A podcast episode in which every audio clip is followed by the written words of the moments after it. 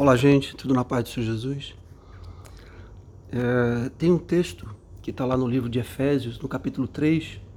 Esse capítulo é, um, é muito rico e eu recomendo a leitura do capítulo inteiro, mas eu quero frisar aqui o versículo 20 desse capítulo, que diz assim: Ah, aquele, está falando de Jesus Cristo aqui, ah, aquele que é capaz de fazer infinitamente mais do que tudo o que pedimos ou pensamos de acordo com o seu poder que atua em nós. Aí vem o 21.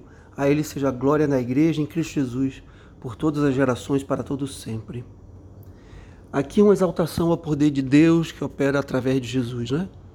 Aquele, a Deus, ao seu Filho Jesus, que é capaz de fazer infinitamente mais do que tudo que pedimos ou pensamos, de acordo com o seu poder que atua em nós.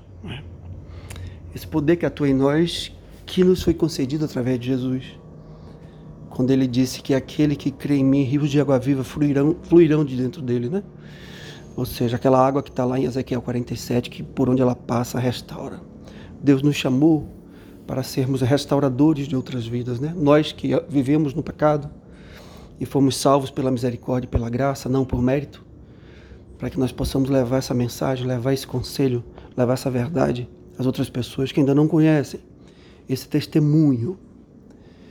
E você muitas vezes que se sente desafiado a fazer isso, a levar esse testemunho às pessoas, talvez você que está começando a caminhada cristã, cheio daquele primeiro amor por Deus e, e da vontade de falar e testemunhar e de pregar e de, né?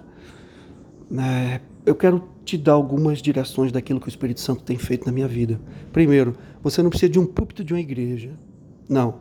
Você tem a internet, tem o Instagram, tem o WhatsApp, onde você pode usar como veículos, como ferramentas de evangelização.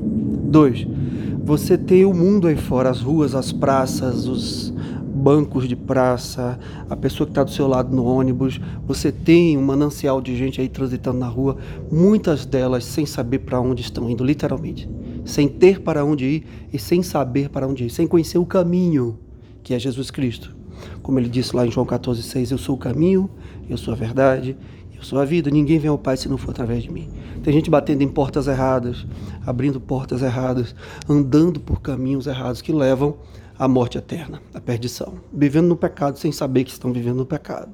Tem gente achando que pode conciliar a vida cristã e pecado, quando a Bíblia diz que luz e trevas não têm comunhão e que é impossível esse tipo de, de, de, sociedade entre trevas e luz, entre pecado e salvação.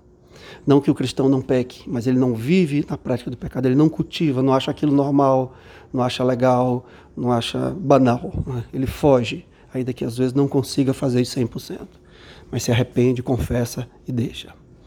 E assim é. Outra coisa, o revestimento e a capacitação vem do Espírito Santo. É legal se você puder fazer um curso, de teologia, do que você queira fazer, mas a verdadeira capacitação vem do Espírito Santo. Pedro não fez curso de teologia, Paulo também não. Jesus muito menos. Ninguém. Não existiam universidades nem faculdades.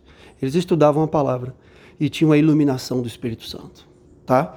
Então também você não tem que ficar constrangido caso você não tenha feito um curso qualquer de preparação de formação, ainda que sejam ferramentas sim importantes, caso você queira fazer.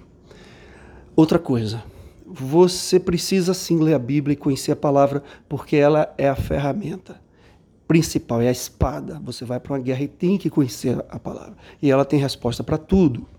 Há versículos chaves que trazem verdades espirituais profundas. Mas, por outro lado, muitas vezes o Espírito Santo te leva a falar da sua experiência, do seu testemunho, e isso você que ainda não conhece a palavra tão profundamente já pode fazer contar sua história para alguém. Quem você era e quem você é hoje. Como ocorreu essa mudança? O que aconteceu quando a luz do seu Jesus iluminou as trevas da sua vida? Esse testemunho vivo. Deixa eu te dar um exemplo. Vamos imaginar que Pedro, um dos discípulos, tivesse vivo hoje e fosse falar para a gente sobre o convívio dele com Jesus, tá? Imagine só, é uma hipótese apenas, tá? É só um exercício de imaginação se Pedro tivesse aqui do nosso lado, do seu lado aí agora, ou do meu lado, para falar sobre Jesus. Necessariamente Pedro não ia abrir a Bíblia ali e ler um versículo, ele ia falar do que ele viveu, concorda? Ele pode até citar a Escritura, mas ele ia falar do cotidiano dele. Olha, um dia eu estava lá com Jesus. coisas que não foram escritas, porque a própria Bíblia diz que nem tudo que Jesus fez foi escrito. É? E Pedro ia dar testemunho. Eu estava lá com Jesus e eu estava triste. E eu me encostei assim numa árvore e estava sem saber o que fazer, porque eu recebi uma notícia ruim. Ele largou tudo que estava fazendo, viu que eu estava triste, sentou do meu lado e começou a cantar uma canção comigo. E colocou a mão na minha cabeça e derramou um óleo e falou comigo do amor de Deus por mim. Me revelou de coisas que estavam preparadas para mim na eternidade. E aquilo me alegrou tanto, ver que o meu Senhor deixou os seus afazeres e veio cuidar de mim, que eu vi que realmente ele se importava. E aquele testemunho, se, né, nessa hipótese que a gente está criando de Pedro falando isso sobre Jesus, pode impactar a sua vida e a minha outras vezes. Dizer, olha, ele, ele larga tudo, ele largou a própria vida, ele largou o céu e veio para a terra, subiu na cruz e fez isso ali com Pedro, ele faz por mim também. E aquela pessoa se sente, ou você ou eu, estimulado a orar. Da mesma forma, você.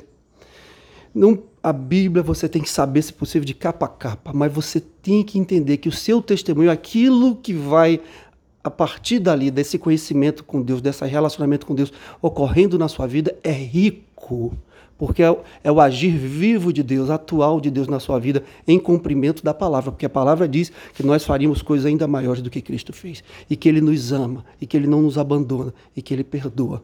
Então dê o seu testemunho. Agora, se você não tem intimidade com Deus, aí não adianta. Se você só conhece a letra fria da palavra da lei, aí não adianta. Porque Pedro, nesse exemplo que eu criei aqui, ele poderia fazer isso porque ele conviveu com Cristo. Então ele tinha muito para contar desse convívio. Se você ora, aí vem o mais importante de tudo, já o áudio já está perto do fim. Se você ora, se você tem vida de comunhão com Deus, pode ser alguém analfabeto que não conhece a Bíblia, no sentido não sabe, não sabe ler a Bíblia.